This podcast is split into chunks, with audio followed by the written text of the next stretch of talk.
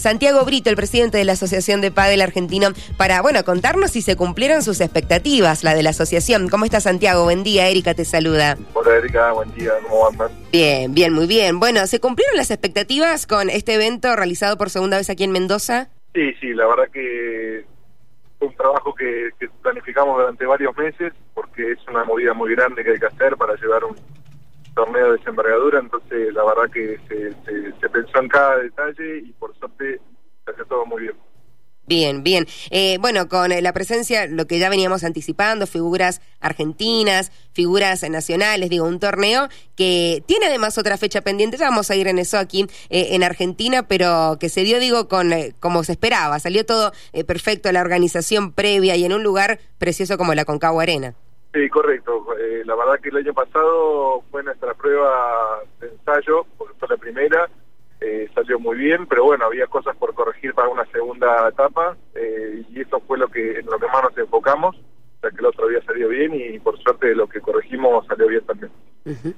Em, bueno, hay eh, una, no solamente expectativas, sino queda otra fecha para realizarse en Argentina después de la experiencia mendocina está Mendoza en cartel, se está analizando otras plazas. ¿Qué es lo que como asociación, si es que eh, tienen allí la última palabra y de paso para que nos cuentes, ¿no? Cómo viene la definición de plazas, tienen en cuenta a la hora de llevar adelante el evento.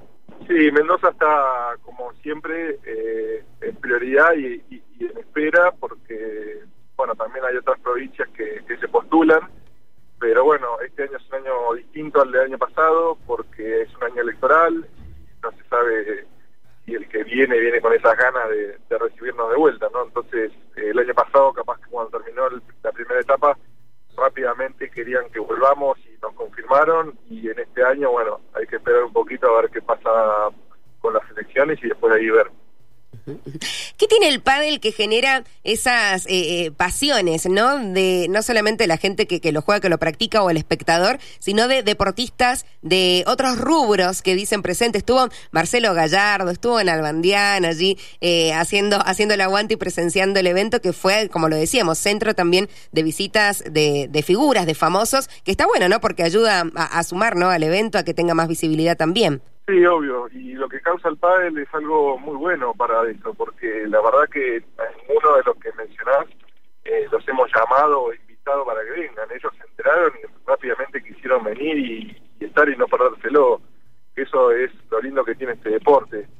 Eh, entonces, bueno, eh, es un deporte muy amigable y, resulta divertido, entonces combina muchas cosas que hace que sea tan.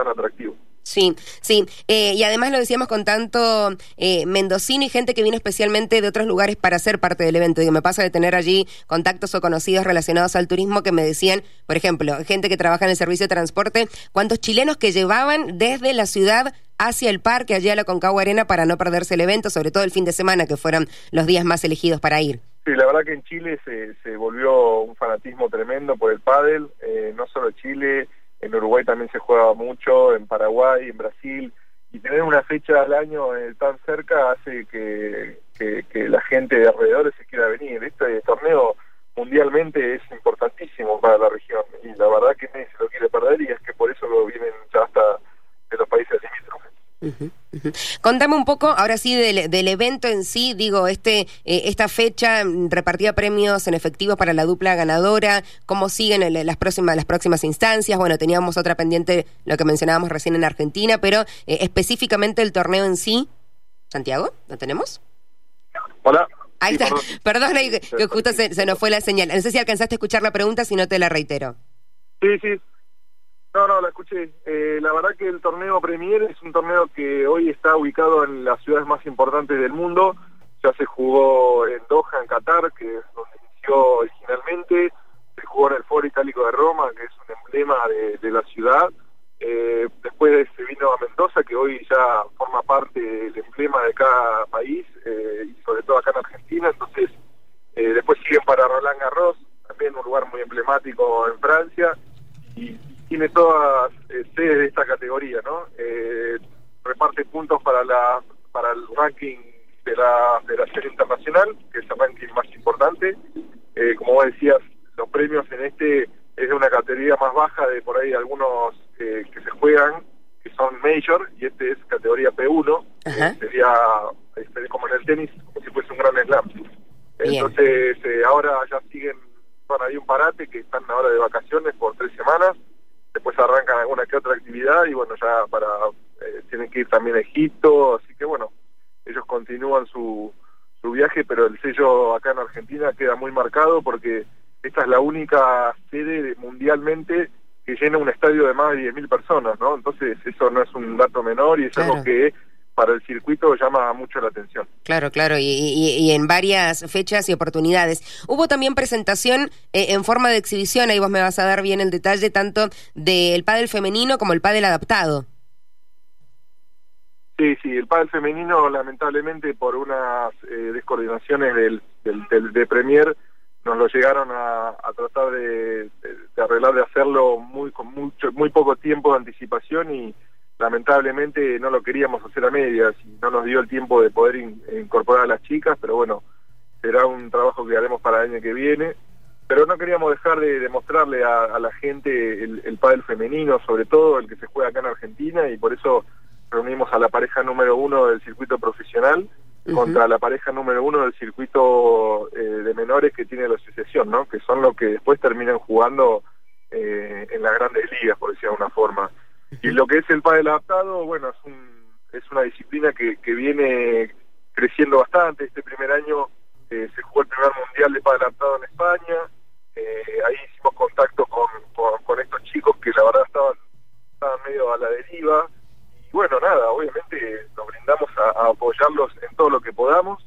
Eh, una de esas, una de ellas es darle visibilidad para fomentarlo y eso es lo que hicimos ahora en este en este torneo y para las próximas etapas que haremos dentro de la asociación le daremos su espacio también para que se para que se, esa disciplina siga creciendo, ¿no? Porque hay que acompañar entre todos. Totalmente. ¿En formato eh, exhibición o ya en competencia? No, la idea estamos armando ahí una competencia para que ellos puedan, no, hay mucha no hay muchos jugadores hoy en día para armar un circuito grande, pero bueno, hay que arrancar y vamos a ir haciendo eh, algún circuito chico y metiéndolo dentro de los torneos que hacemos nosotros para, para seguir fomentando y que siga creciendo.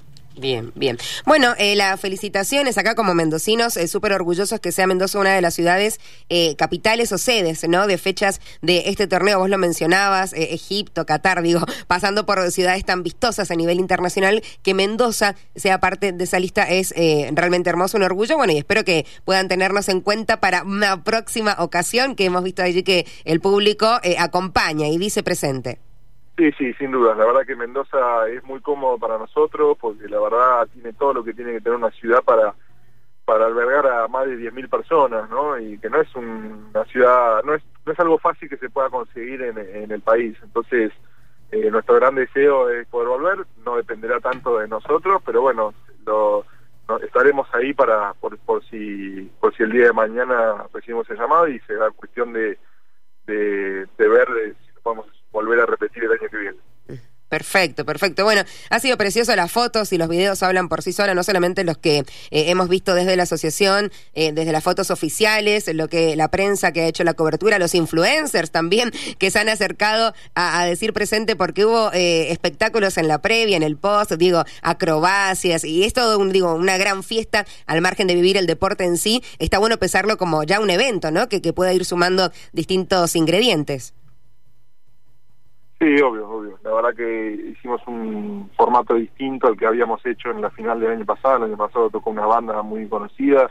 Este año hicimos un show de acrobacia. El año que viene seguramente haremos algo distinto también para seguir cautivando al público. Y bueno, eh, será cuestión ahora, vamos a empezar a planificar porque aparentemente para el año que viene quieren adelantar un poco la fecha en Premier y bueno, hay que estar preparados. Santiago, gracias por tu tiempo y por la comunicación. Gracias a vos, Erika. Que tengan un buen día.